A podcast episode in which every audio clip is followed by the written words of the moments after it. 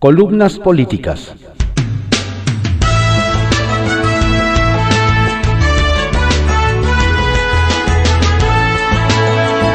Continuamos con la audiosíntesis informativa de Adrián Ojeda Román, correspondiente a hoy, jueves 11 de noviembre de 2021.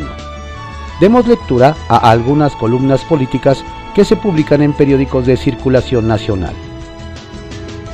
Arsenal, por Francisco Garfias, que se publica en el periódico Excelsior. Los graves señalamientos del primer gobernador de oposición. Una decena de exgobernadores del PAN se reunieron ayer en un hotel de Polanco con el empresario Claudio X González, de Sí por México, y Gustavo de Hoyos, ex dirigente nacional de Coparmex. Andan inquietos. Los mueve el rechazo a la cuarta transformación. Están convencidos de que si no se une la ciudadanía en torno a un gran movimiento de reconstrucción nacional, el futuro del país queda en entredicho. Uno de los asistentes a ese cónclave fue el baja californiano Ernesto Rufo, primer gobernador de oposición, 1989-1995, en la larguísima época del Priato. Nos tomamos un café con él antes de la reunión. Entre sorbo y sorbo nos enteramos que entre los exgobernadores convocados a esa cita están Marco Adame, Carlos Medina Plasencia, Pancho Barrio, Alberto Cárdenas, Patricio Patrón Laviada y Guadalupe Osuna. Todos también preocupados por la vida interna del PAN. Lo hemos platicado. Tenemos que volver a la esencia, subrayó el baja californiano. Está convencido de que el gobierno de López Obrador reconstruye el viejo modelo prista de sumisión absoluta al presidente. Entre más viejo me hago, mejor entiendo al PRI. Ese modelo de respeto absoluto al presidente era la base de la gobernabilidad, pero a México ya no le alcanza, indicó. Rufo es un panista sui generis. No reconoce a Marco Cortés como jefe nacional del partido. Cuenta que cuando fue fiscal antimoches del CEN del PAN, tuvo serias diferencias con el michoacano explica que cuando el actual jefe nacional fue coordinador de la bancada azul en San Lázaro en la 64 legislatura, toleró los moches a cambio de aprobar leyes o cuentas. ¿Cuáles? preguntamos. La cuenta pública, por ejemplo. Hace años se comenzaron a hacer las componendas, aseguró. Ya encarrerado, nos dijo que quien lo puso como fiscal antimoches fue el hoy autoexiliado Ricardo Anaya. Lo persigue la fiscalía por dichos de Lozoya. Cuando fue presidente del PAN, nos contó que antes de aceptar el cargo le dejó claro que no quería tratos con tal o cual persona. No dijo nombres. ¿Por qué? le preguntó Anaya. Son rateros, respondió. No los vieron ni los oyeron. La máxima salinista fue aplicada por los diputados de Morena a la oposición durante el debate del presupuesto de egresos 2022, antes de su aprobación en lo general. Tampoco vieron ni escucharon los reclamos de los alcaldes de oposición que llegaron a San Lázaro a reclamar más federalismo o las propuestas de especialistas que participaron en el Parlamento abierto. Mucho menos se comparecieron de los padres de niños con cáncer de las mujeres violentadas o las que necesitan de las estancias infantiles para ir a trabajar. Ni caso a las advertencias del INE de que el recorte de casi 5 mil millones de pesos pone en riesgo la consulta sobre la revocación de mandato. La mayoría oficialista solo ve y escucha una voz, la del presidente de la República. A la oposición solo le queda multiplicar la protesta verbal cuando se discutan las más de 1.900 reservas que se debatirán a lo largo de los próximos días.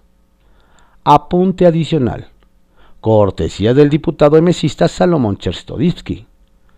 El reglamento del Congreso marca que el proyecto de presupuesto de egresos circule entre los diputados con cinco días de anticipación. En esta ocasión lo recibieron menos de 24 horas antes de que fuera dictaminado en comisiones. Salomón citó parcialmente al clásico Porfirio Muñoz Ledo. qué manera de legislar. No se atrevió a pronunciar la cita completa que el entonces expresidente de la mesa directiva dirigió a los diputados en la sesión del 4 de noviembre de 2019. Chinguen a su madre, qué manera de legislar. El Grupo Plural en el Senado, que comanda Germán Martínez, le envió una carta al presidente López Obrador en la que reconoce la decisión de postergar la votación de la reforma eléctrica y le aplauden la nacionalización del litio. Le piden, sin embargo, mantener el modelo actual de, de, generación, transmisión y distribución y comercialización de la electricidad. Recuerdan que, en su momento, el presidente Cárdenas permitió la inversión privada en la industria petrolera. Este modelo garantiza energías limpias y baratas para todos y todos los mexicanos. Consideramos un error creer que todo lo que surge de la sociedad sea corrupto, mientras que todo lo que toca el gobierno o los militares sea puro y correcto, argumentan.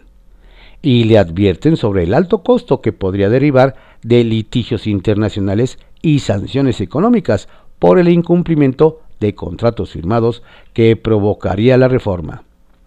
No lo vemos como el padre de un Fobapro eléctrico, le dicen. En privado, por Joaquín López Dóriga, que se publica en el periódico Milenio. Nieto y el amor en los tiempos de ira. La renuncia de Santiago Nieto a la Unidad de Inteligencia Financiera de Hacienda, el más efectivo brazo ejecutor de la política anticorrupción del presidente López Obrador, dejó ver una vertiente del exfuncionario que solo conocían sus más íntimos.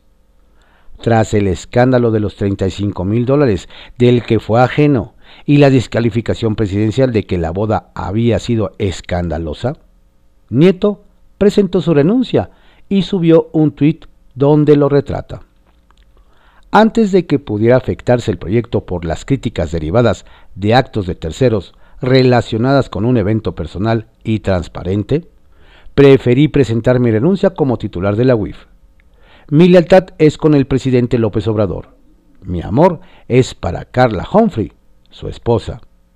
Mejor retrato público de una lealtad y un amor en tiempos de la 4T, imposible. A lo que ella le respondió.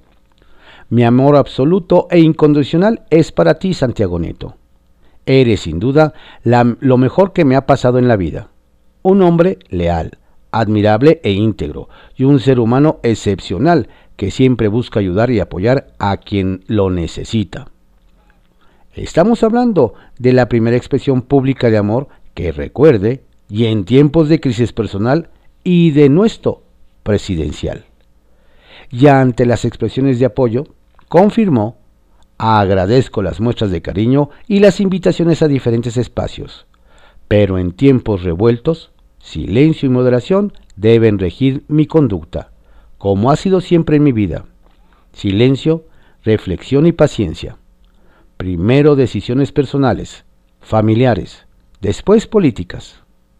Ahí queda una inédita respuesta de amor en estos tiempos de ira y otra de lealtad en estos tiempos de traiciones. Retales. 1. Presupuesto. La oposición en la Cámara de Diputados confirmará su minoría ante la aprobación del presupuesto 2022, independientemente de los juegos pirotécnicos de estos días en los que quiere vender caro su pecado, que no peca. Que se defina en la reforma eléctrica y entonces sabremos. 2. Ambición. Manuel Espino era el presidente del PAN en 2006, cuando López Obrador sostiene que fue víctima del fraude electoral de Felipe Calderón, como si de darse el presidente del partido hubiera sido ajeno. Pero ahora lo absuelve y lo convierte al morenismo para ser el candidato al gobierno de Durango, que es de dárselo a la oposición. Por eso Espino pidió permiso temporal como comisionado del Servicio de Protección Federal, por si no gana. Es de los que no pierden. Y tres, desmarque. Era indispensable que Claudia Sheinbaum se desmarcara ayer de la iniciativa de su compañera de partido, Xochitl Bravo, quien pidió tres años de cárcel a quienes publiquen memes de la jefa de gobierno. lo que es una expresión de absolutismo, cárcel a la crítica. No puede haber una candidata presidencial con esa expresión de intolerancia. Estrictamente personal, por Raimundo Riva Palacio, que se publica en el periódico El Financiero. El pretexto de la boda. La salida de Santiago Nieto de la Unidad de Inteligencia Financiera se ha quedado en la óptica de la boda se explica porque al presidente Andrés Manuel López Obrador definitivamente no le gustan las bodas. Y menos aún si entre los invitados principales se encuentran personas a las que denuesta semanalmente como parte de quienes quieren descarrilar su proyecto. Lo menos que se puede decir de Nieto, cuyo evento privado no podía dejar de ser público, sobre todo después de meses de que fuera manjar en las mesas de las élites, es que fue imprudente. Pero su debilidad personal fue mero pretexto, pues llevaba un semestre a la baja con el presidente y con un número creciente de enemigos. Su remoción era cuestión de tiempo. Pablo Gómez, quien relevó a Nieto en la UIF, le regaló a Milenio TV este lunes dos perlas para entender el contexto. La primera es que en diversas reuniones con López Obrador el tema de la UIF había salido. No abundó en las conversaciones. Y que de la decisión de la remoción la había tomado el presidente el lunes por la tarde, mientras viajaba a Nueva York. Por tanto, nombrarlo en el cargo sin que se lo hubieran dicho no le cayó de sorpresa. Es decir, el presidente se tardó unas 48 horas en evaluar si el ciclo se había acabado para Nieto, pero quizás en vísperas de su intervención en la ONU no tendría congruencia su dicho si lo seguía cargando en la espalda. La salida pareció sorpresa donde no debía haber. Desde agosto se planteó en este espacio que Nieto era una bomba de tiempo, porque estaba jugando las contras al presidente y asumiendo posiciones ajenas a los deseos de su jefe o intrigando para alcanzar objetivos políticos personales. Nieto lo negaba, pero dentro de Palacio Nacional arreciaban las críticas. El conflicto con el fiscal Alejandro Gesmanero, que hace más de un año y medio es público, se agravó. Por una parte, aceptó la denuncia de la familia de su hermana por presuntos delitos financieros del fiscal, y por la otra, fue a contracorriente de Gersmanero en las acusaciones contra el exsecretario de Seguridad Pública, Genaro García Luna. Mientras el fiscal lo acusa de delitos vinculados al narcotráfico, Nieto lo acusa de delitos de cuello blanco, mostrando inconsistencias del gobierno ante los fiscales estadounidenses. Nieto agregó como enemigo a Julio Scherer, quien era el consejero jurídico de la presidencia a quien le abrió una investigación en la UIF. En su momento, Nieto no negó la existencia de esa carpeta de investigación. No obstante, como hasta ahora, insistió en su lealtad a López Obrador. Tengo la instrucción, del presidente de investigar y combatir todos los actos de corrupción, independientemente del partido o del gobierno al que pertenezcan, respondió. También tenía una detallada investigación sobre el dinero que recibió Pío López Obrador en efectivo, supuestamente para campañas electorales de Morena en 2015, donde probaba recursos de procedencia ilícita para mantener a un hijo en Canadá, e inició una investigación sobre Andrés López Beltrán, hijo del presidente de la que se desconocen detalles. También se le acredita haber sido la fuente original de la información contra Scherer, que comenzó a circular tras su renuncia como consejero jurídico de la presidencia. La relación de Nieto con el presidente se fue deteriorando aceleradamente, y de llamarlo hijo y de tener acuerdos personales hasta dos veces por semana, le fue cerrando el acceso directo cuando empezaron a hacerle notar que estaba actuando por cuenta propia con su agenda particular. Tal fue el caso de un expediente que filtró a reforma sobre una persona con quien sus dueños mantienen agravios porque tenía la propiedad de su aviso de ocasión. Le ayudó a cultivar el apoyo del diario que publicó la información pese a que fueron advertidos desde la presidencia de que era falsa, la filtración de investigaciones parciales a la prensa, un ejercicio socorrido por Nieto, había generado la primera gran fricción con Gers Manero, que se quejaba que solo lo hacía para adular al presidente, pero que al no poderse judicializar, quien pagaba las consecuencias era él, a quien hacían parecer incompetente. Nieto cayó en el protagonismo empujado por la percepción de que era una pieza vital en la lucha contra la corrupción. El canto de las sirenas lo llevó a acariciar la candidatura de Morena al gobierno de, Querétaro. Y en la escalada de la ambición, a finales de julio, envió un mensaje al presidente donde le comentó que ante las preguntas de la prensa sobre la posibilidad de que aspirara a la presidencia, respondería que no tenía ninguna intención de ello. En su coqueteo con la política, Nieto jugó en tándem con el exgobernador de Chihuahua Javier Corral, con quien intentó manipular a la fiscal especializada en combate a la corrupción María de la Luz Mijangos, para atraer la investigación contra el exgobernador César Duarte por un supuesto desvío de recursos, alegando que su sucesora, Maru Campos, no la continuaría. Mijangos se negó a hacerlo y reportó a Palacio Nacional lo que sucedió. Cuando asumió la gubernatura, Campos habló, con el secretario de Gobernación, Adán Augusto López, para decirle que Corral apoyado por Nieto, decía que el presidente lo iba a nombrar en lugar de Mijangos, pero le respondió que no se preocupara porque eso no iba a suceder. Corral acercó a Nieto a Movimiento Ciudadano, aunque éste lo ha negado.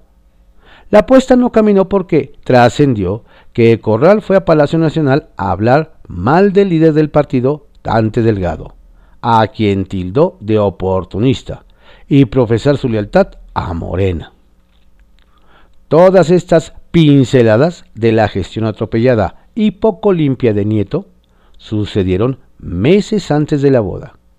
No fue el evento en sí, sino el escándalo causado por 35 mil dólares en efectivo no declarados en Guatemala, lo que adelantó la caída de su estrella.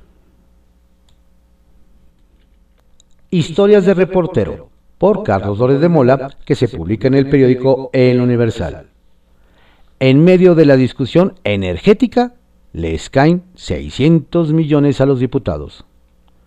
Me pregunto si López Obrador está siguiendo el método Lozoya para conseguir los votos a favor de su contrarreforma eléctrica.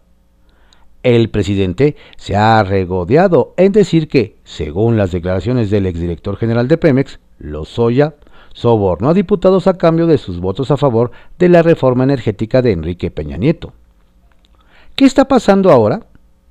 Que sin hacer ruido y en pleno proceso de aprobación del presupuesto, los grupos parlamentarios negociaron en la Junta de Coordinación Política, JUCOPO, nuevas subvenciones que permitirán que reciban el próximo año más de 600 millones de pesos.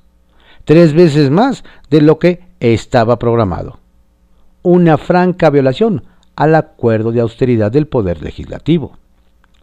Mientras discuten el presupuesto y se alistan para debatir la contrarreforma eléctrica de López Obrador, las bancadas aprovecharon para negociar y autorregalarse una millonada. El nuevo acuerdo de la Jocopo, que entró en vigor el 1 de noviembre, incluye un truco sensacional baja el pago fijo mensual de 1.5 millones de pesos que recibía cada grupo parlamentario a 1.2 millones de pesos, pero le agrega un monto variable de 17 mil pesos extras por cada diputado que tengan. Esta nueva subvención variable, ponderada por legisladores, es asignada mensualmente para cubrir los gastos referentes al apoyo de las actividades en materia de consultoría y gestoría del grupo parlamentario. Con la modificación, ya en cifras anuales, el gasto total en este rubro será de 203 millones, lo cual es superior en casi 77 millones a lo obtenido el año anterior. Este monto será repartido en números redondos de la siguiente manera. El grupo parlamentario que más recibirá es Morena, con 55 millones de pesos anuales, 37 millones más que con el cálculo anterior. El PAN recibe 19 millones adicionales, el PRI casi 11 millones extras, el Partido Verde 5 millones, el PT poco más de 3 millones, Movimiento Ciudadano se queda casi igual con un millón adicional por año, y el PRD tiene una pérdida de medio millón anual. Este regalito se suma a los 67 mil pesos que seguirá recibiendo cada legislador en el rubro de, de subvención ordinaria variable, dándole a las bancadas montos anuales verdaderamente jugosos. Morena, 217 millones. PAN, 129 millones. PRI, 86 millones. Partido Verde, 57 millones. PT, 48 millones. MC, 38 millones. Y PRD, 29 millones. Con los 203 millones de la nueva subvención ponderada más los 401 millones originalmente contemplados como subvención variable anual, reciben más de 600 millones de pesos. Lo más escandaloso del asunto es que estos millones llegan directo a cada bancada para repartir, hacer, justificar, comprobar y fiscalizar a sus anchas. Es decir, ellos solicitan el aumento, ellos se lo aprueban, ellos lo reciben, ellos lo gastan, ellos lo comprueban y ellos se fiscalizan. Jaque mate. Me dicen que el PAN y MC no han firmado el acuerdo para repartirse estos 600 millones. Pero sus firmas no son necesarias porque basta una mayoría y Morena y PRI ya la votaron juntos. Veremos si se les hace costumbre. Sacia Morbos. Ni las gracias le dio a Santiago Nieto. No lo hizo en el comunicado, no lo hizo en la mañanera. Y eso que lo invitaron a la boda, ya está de testigo. Cuando declinó, estaba mandando un mensaje. Parece que no lo recibieron. ¿O sí? Serpientes y escaleras, por Salvador García Soto, que se publica en el periódico El Universal. Lozoya en traje kaki ¿Empezamos a preocuparnos, Peña? La imagen que vieron ayer los asistentes a la audiencia judicial del caso de la planta de agronitrogenados en el Juzgado Federal del Reclusorio Norte fue otra de esas fotografías que aunque no podemos ver por el debido proceso, representan un hecho tan inédito como contundente. Emilio Lozoya Austin, el exfuncionario peñista que siempre vistió los trajes más caros y elegantes de los mejores diseñadores de ropa masculina, apareció ayer con el traje color khaki que portan los reos de esa cárcel capitalina. Pantalón beige, casaca beige con botas tipo industrial. La ropa y los colores que los igualan a todos, ricos y pobres culpables o inocentes, en la prisión. La sola imagen del exdirector de Pemex vistiendo las prendas carcelarias cuando salió a la reja del juzgado ya era un anticipo de lo que le esperaba en esta segunda audiencia. Ahora, por haber comprado una planta productora de fertilizantes a su amigo, el empresario Alonso Ancira, por la que se pagaron más de 200 millones de dólares de sobreprecio del valor real de la planta propiedad de AMSA. De nada sirvió que sus abogados, Ontiveros y Rojas, intentaran convencer al juez de la Fiscalía General de la República que su representado estaba dispuesto a negociar la reparación del daño millonario a Pemex y ofrecieron las escrituras de una propiedad en garantía. El juez Artemio Zúñiga, el mismo que el pasado 3 de noviembre le había dictado la primer prisión preventiva justificada por riesgo de fuga, repitió ayer la dosis y le libró otra orden de prisión a un Lozoya que volvió a lucir desencajado y algo demacrado después de haber pasado su primer semana en la cárcel.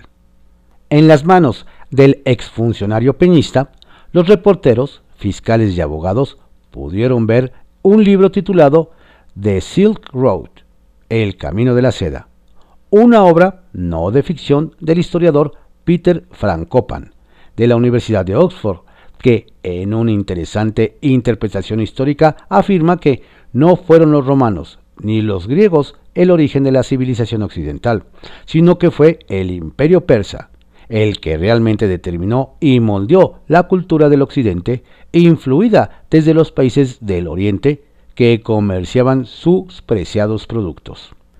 Pero más allá de su interesante lectura, con la que debe pasar el tiempo en su celda, la suerte de los Oya no se definió ni en el oriente ni en el occidente, sino en el norte, el rumbo de la ciudad donde se ubica el reclusorio y el juzgado donde le volvieron a dictar en menos de una semana una segunda orden de encarcelamiento que empieza a dejar claro que al exdirector de Pemex se le pasó el tiempo y la oportunidad de negociar y de probar sus declaraciones ante la Fiscalía General de la República. Y que una vez más, ese pato a la pequinesa que lo llevó por primera vez a pisar la cárcel, ahora lo vuelve a hundir en prisión y se le sigue indigestando. Pero Lozoya no es el único al que este pato le está cayendo mal. En España, Enrique Peña Nieto sigue con atención en medio de su vida desenfrenada y de sus visitas recientes a la ciudad eterna, el juicio de su exdirector de Pemex que entre más se hunda, más peligroso se vuelve para el expresidente. Amigos cercanos que han visto en fechas recientes a Peña en la capital española aseguran que el exmandatario sí está muy al pendiente de lo que sucede en el caso de Emilio, a quien le tiene mucho más miedo por lo que puede decir en su contra, tanto en el caso de Brecht como en el de agronitrogenados, si es que se llega a sentir perdido. No es que se le vea preocupado, pero sí atento y algo nervioso por el curso que pueda tomar el juicio contra Lozoya, sobre todo a partir de esta segunda orden de encarcelamiento y de lo que pueda significar. Que el exdirector de Pemex difícilmente saldrá de la cárcel en lo que resta del sexenio, dice un personaje político que ha visto recientemente a Peña Nieto. Hasta ahora no hemos conocido a Lozoya, desesperado o que se sienta abandonado la zona de confort y privilegios en que se había movido hasta ahora, gracias a su pacto con la Fiscalía General y con el fiscal Gertz Manero. Lo habían mantenido más o menos tranquilo y apuntando solo contra los políticos de oposición, principalmente panistas, que le interesaba acusar y eventualmente encarcelar al presidente López Obrador. Él, por su cuenta, solo había acusado sin éxito a Luis Videgaray su archienemigo y quien está detrás de todas las acusaciones en su contra.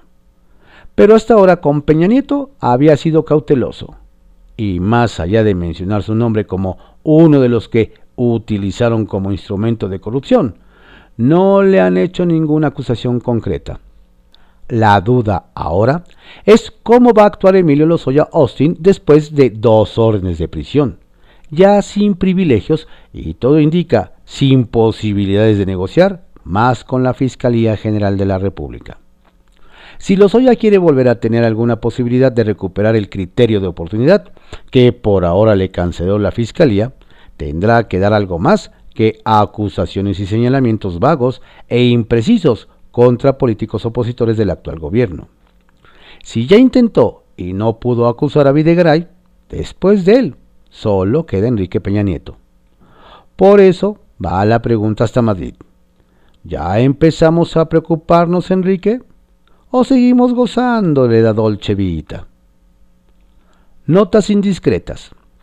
Después de haber casi corrido a Santiago Nieto por su boda a partir del incidente de un avión privado, a quien por cierto ni las gracias le dio y solo le dijo que hizo bien en renunciar, el presidente habló ayer en Colima sobre el uso de aviones privados entre los funcionarios de su gobierno. Dijo que solo los servicios de emergencia, de protección civil o de atención de desastres están autorizados para utilizar aviones privados en caso de que necesiten llegar a alguna zona de desastre. Fuera de ello, dijo el presidente, nadie de su gabinete ni de su administración puede utilizar servicios de aviación privados, so pena de ser despedidos o renunciados. El criterio es interesante y parece congruente con sus políticas de austeridad republicana, pero no explica exactamente por qué corrió a Santiago Nieto de la UIF, porque él nunca utilizó un avión privado y quienes lo hicieron fueron particulares, dedicados a las actividades empresariales que rentaron un avión con los recursos lícitos de su trabajo. Y entonces, ¿por qué corrió al apóstol que tanto le ayudó en su lucha anticorrupción? Por cierto que nos cuentan que la próxima semana Nieto está citado para reunirse en Palacio con el presidente. ¿Será que le ofrecen alguna otra posición? ¿Le aceptaría Santiago después de la humillación y el exceso presidencial contra su matrimonio? Curiosamente, mientras el presidente se alarma tanto por los aviones privados rentados por particulares, nos cuentan que a la boda maldita llegaron varios gobernadores en vuelos privados. Uno de ellos fue nada más y nada menos que la campechana Laida Sansores, además del queretano Mauricio Curi y por ahí algún exgobernador de un estado occidental al que también vieron aterrizar en el aeropuerto de Guatemala, un jet privado. ¿A esos también los va a condenar el presidente? Los dados mandan escalera doble. Buena racha. Capital Político, por Adrián Rueda, que se publica en el periódico Excelsior. Rubalcaba, primera baja en la alianza. Si bien no es oficial, el periodista Adrián Rubalcaba es el primer alcalde que se baja de la alianza opositora para tomar su propia ruta, al menos hasta que llegue la hora de la definición en 2024. Técnicamente sigue perteneciendo al grupo de alcaldes que tras derrotar a Morena formaron la UNA, pero desde hace rato dejó de asistir a las reuniones argumentando cuestiones de salud que efectivamente parece. Sus colegas tienen claro que Rubalcaba ya trae comunicación con Claudia Sheinbaum, luego de que en los dos primeros años hubo hielo al grado de ser vetado desde el Zócalo. Muchos creían hasta hace poco que el distanciamiento del alcalde con la UNA se debía más a la carpeta judicial que hay en su contra que a la idea de acercarse a la 4T. La realidad es que Adrián y Claudia han ido limando asperezas e incluso más adelante pudieran ser aliados políticos. Pesa también que el alcalde tiene la responsabilidad con sus gobernados y prefiere llevarla bien con el centro. Este acercamiento estuvo a punto de romperse con el escándalo de la comentada boda entre Santiago Nieto y Carla Humphrey, que culminó con el cese de Paola Félix como secretaria de Turismo en la capital. Y es que, luego de la caída de Paola, Brenda Ruiz, una de las principales asesoras del alcalde de Coajimalpa, festinó y hasta brindó por el cese de la funcionaria odiada enemiga de su jefe. Adrián y Félix hicieron equipo en 2012, cuando el alcalde la hizo diputada federal por el Partido Verde. Ya en la Cámara, ella traicionó la causa al gestionar recursos que, en lugar de enviar a Coajimalpa como correspondía, los, etiquetó para Chiapas. Ahí rompieron y entonces se desató una guerra mediática entre ambos, que, acaba, que acabó en los juzgados bajo acusaciones de acoso y violencia. Ese desencuentro fue aprovechado por Morena para lanzar a Paola como candidata en Coajimalpa contra Adrián en 2015, pero fue derrotada. Ya como gobernante en la Ciudad de México, Sheinbaum la integra a tareas de turismo para la capital. Y como seguía diciendo que era víctima de Rubalcaba, a quien por orden judicial tenían que pagarle un millón de pesos, Claudia le agarró tirria al alcalde. Ahora que la jefa de gobierno comenzó a cambiar su percepción sobre el priista, la comunicación estuvo a punto de romperse de nuevo por el tema de Paola, pues tras el imprudente festejo de Brenda Ruiz, quisieron culpar a Adrián de haber dado el pitazo. Parece que las aguas se están calmando, pero no es la primera vez que riega el tepache por no cerrar la boca. En agosto de 2016, cuando era cercana al PAN, se filtró una conversación telefónica de ella con el diputado Jorge Triana. En esa llamada, Brenda describía la fiesta de cumpleaños de Mariana Gómez del Campo, asegurando que todo mundo se ahogó en alcohol al grado de que Federico Doring insultó a medio mundo, aunque él no se le notaría porque acostumbraba meterse coca. Por supuesto que todos desmintieron a Ruiz, que fue echada del seno azul, pero apareció Rubalcaba en su rescate. Alguna cualidad le debió ver, pues la hizo su sensei. Hoy también a él lo mete en líos. Centavitos. Para los que andan con el pendiente de quién ocupará la cartera que dejó Paola Félix tras irse por sus pistolas a la famosa boda a Guatemala, se barajan ya los nombres de la exprista Dunia Ludlow, autoridad del centro histórico, y del presidente de la Canaco local, Natán Poplawski. Si se impone el género, será Dunia. Si prevalece la expertise, sin duda será Natán.